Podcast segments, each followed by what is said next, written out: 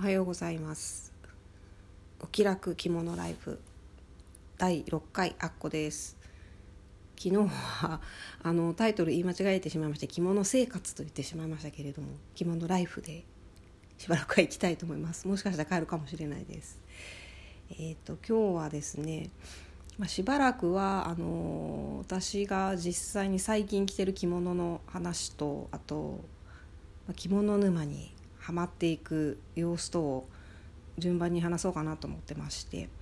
今日は、えーと、23日前に来た着物の話ですねまた。写真はあの今日の収録の写真としてあの貼ってるものです。何を着てるかと言いますとこの日はですねちょっと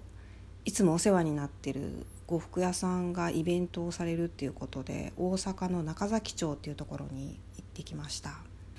で着てるものはですね、えーと、まず着物はこれデニムです。片貝木綿っていう木綿なんですけれども木綿のデニム着物に、えー、帯はリサイクルのものですね。ちょっと古いものだと思うんですけれどもこれはだいぶ前に京都の骨董屋さんで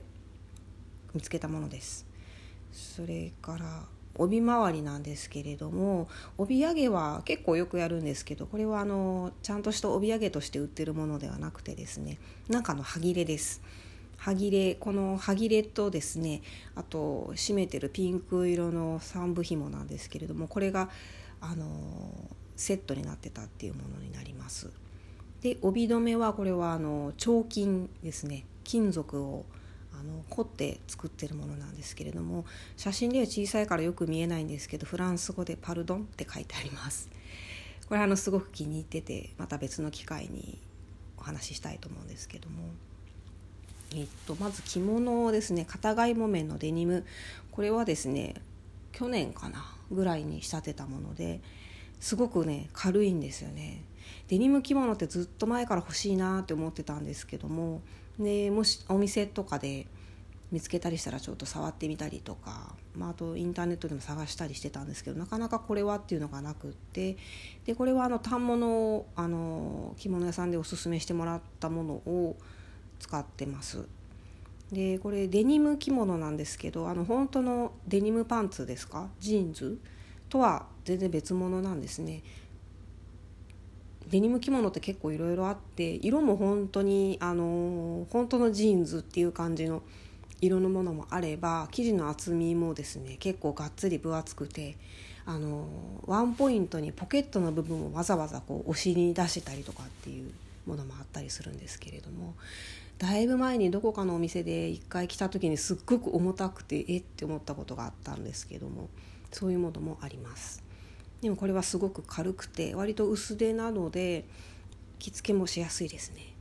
えデニムはすごくいいところはですね無地なんですけどやっぱりジーンズって何でもそうだと思うんですけどなんとなく味わいがあります。はい、そういうところが気に入っててでやっぱり帯も何でも受け止めてくれますしねだからちょっと買ったんだけどなんかいまいち合う着物なかったなっていうような帯がやっぱり何本かあるんですけどそういうのもあのすんなり締められるのですごく便利ですね。よく着てます。で意外とシワにもなりにくくって木綿ってあの種類いろいろあるんですけども種類によっては結構シワになりやすいので毎回アイロンかけたりもしてるんですけどもこれは大丈夫です。でそれから帯なんですけどこれ京都の骨董屋さん清少堂さんっていうところで買いました。ちょっとお店の場所とかも忘れちゃいましたね。何年も前なので1回しか行ったことないです。でまた買い物どういうところでしてるのかなっていうのはまた別の機会にしたいと思うんですけどもやっぱり最初ね私アンティークにハマったんですよね。古着の年代物の年代物って言ってもあれですよ。昭和とか大正とか私のおばあちゃん世代ですかね。の人たちが着てた着物とか帯とかっていうのの柄行きとかあの雰囲気っていうのにすごくあの惹かれましてそういうものを一生懸命探してた頃にあの見つけた服あの服屋さんじゃないやアンティークのお店だったんですけれども